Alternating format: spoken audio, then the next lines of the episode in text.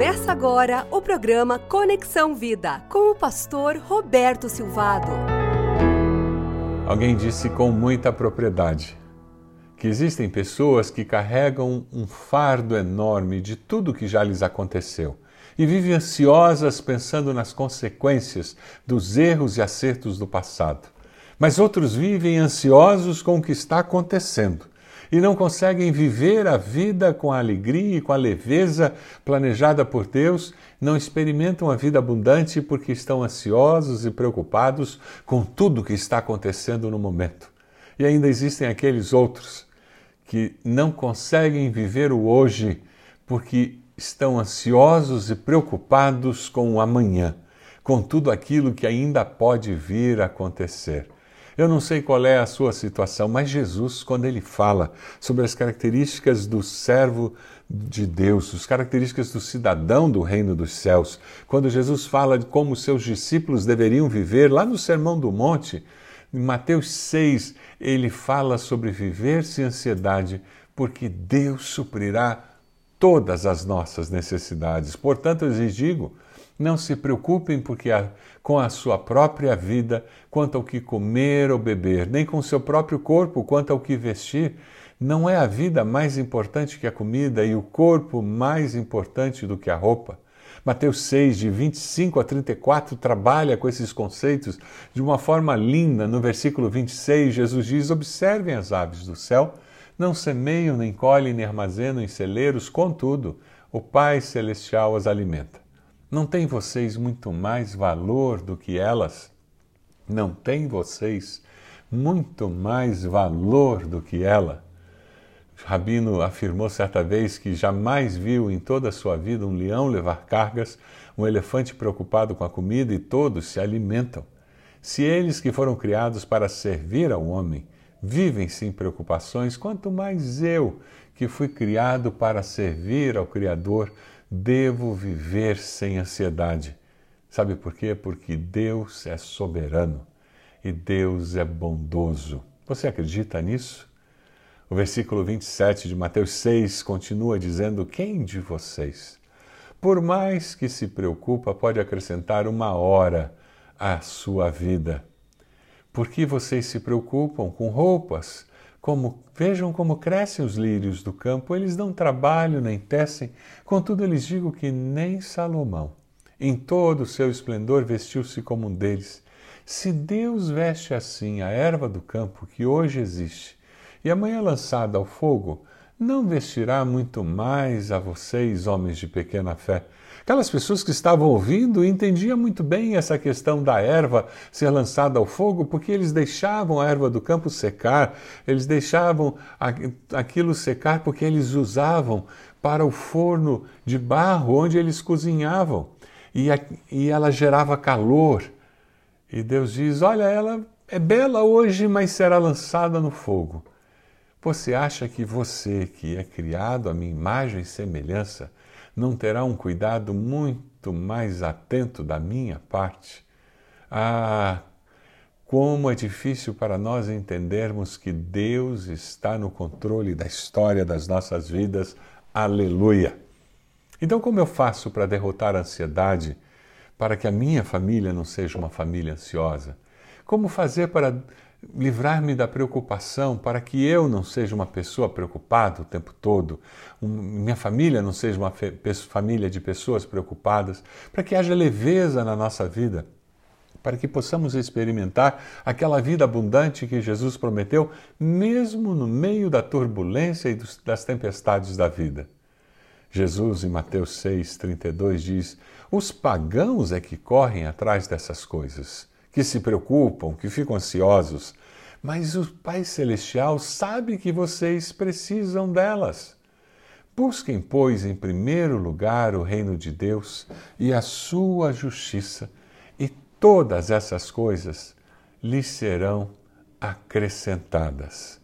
Decida colocar o reino de Deus em primeiro lugar e surpreenda-se como o seu coração, a sua mente mudará o foco e com mais facilidade você não ficará ansioso ou preocupado. Mateus 6,10, quando Jesus ensina a orar, ele diz: Venha teu reino. Seja feita a tua vontade, assim na terra como no céu. Venha o teu reino. Seja feita a tua vontade, assim na minha família, na minha casa, como no céu.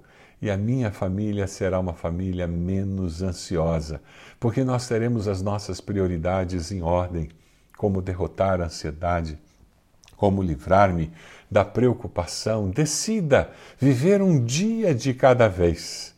Em Mateus 6,34, Jesus diz: Portanto, não se preocupem com amanhã, pois o amanhã trará suas próprias preocupações.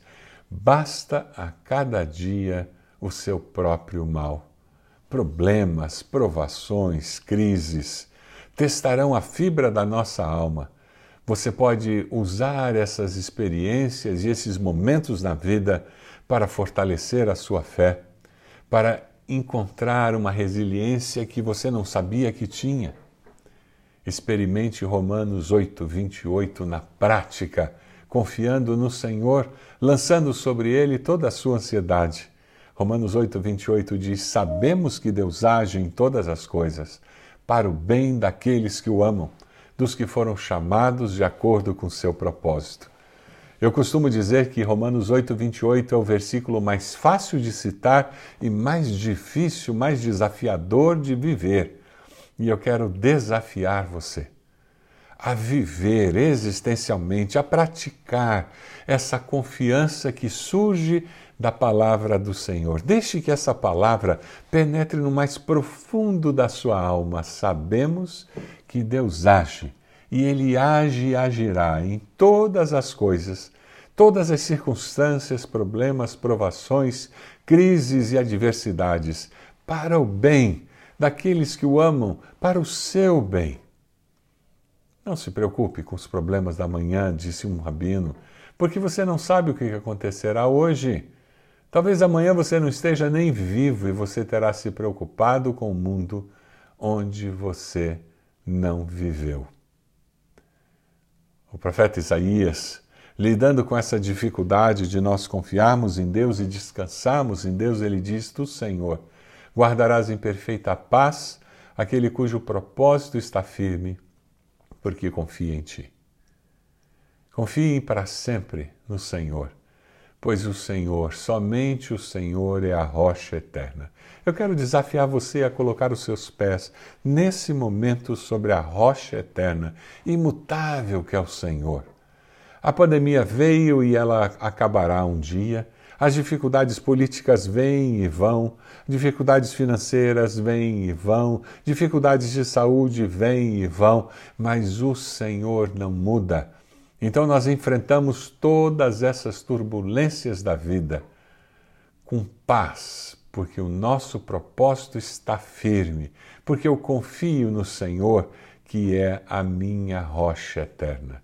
Deus é soberano. Você pode colocar o Senhor em primeiro lugar na sua vida? Deus enviou Jesus para salvar você e dar essa vida e essa segurança.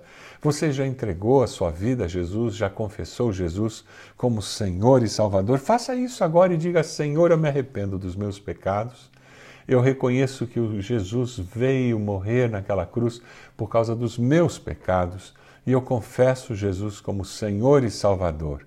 E eu creio que o Senhor o levantou dos mortos você quer viver cada dia de uma vez? O Espírito Santo de Deus o capacitará a viver assim. Deixe o seu amanhã nas mãos do Pai Celeste. Confie nele.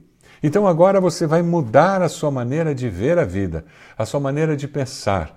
Você estará mudando o padrão de pensamento e você estará dizendo finalmente tudo que é verdadeiro, tudo que é nobre, tudo que é correto, tudo que é puro, tudo que é amável tudo que é de boa fama, se existe algo de excelente ou digno de louvor, nessas coisas eu vou pensar. Filipenses 4:8 traz o segredo para você manter a sua mente focada, manter os seus pés sobre a rocha eterna e você conseguir viver o que a palavra do Senhor nos desafia aqui, a não se preocupar com amanhã, mas viver cada dia de uma vez, porque nós sabemos que o Senhor é por nós.